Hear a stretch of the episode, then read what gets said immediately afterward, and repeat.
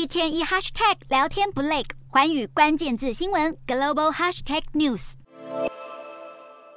今年最后一场会议，日营投下黑田震撼弹，调高长期利率上限，被视为实质升息的起手式，并且在全球市场掀起波澜。有看法指出，这是日银的假动作。另外有看法呼吁市场先冷静，毕竟日银声明当中并没有直接预告将全面紧缩货币政策，让大批交易员严阵以待的日银升息循环八字还没一撇，试水温的成分居多。彭博更认为，日本央行已经惯用政策惊吓来震慑市场。早在一九八九年，日银曾经挑在耶诞节升息，因为不满意日元对美元汇率，日银总裁黑田东彦上任后隔年就启动超乎市场预期的超量化宽松货币政策 QQE，也让日股意外大涨。金融时报则分析，黑田可能希望为继任者做出贡献，减少直利率曲线控制的副作用。因为限制十年期公债的直利率上限太久，已经导致日本公债市场快要窒息，也让日银不惜用日元升值作为代价，也要重新激化市场。尽管黑田证明日银还是变得出新把戏，但大环境依旧不变。日本薪资冻涨已经长达二十五年之久，就连台积电熊本厂工程师开出的起薪也都比台湾低。再加上日本通膨，尽管见到久违的三字头，却不是需求所驱动，而是日元贬值推升进口商品价格，转嫁给消费者，更让日银投鼠忌器。一旦时机不成熟，就贸然收紧政策，恐怕把日本经济再度推上通货紧缩之路。因此，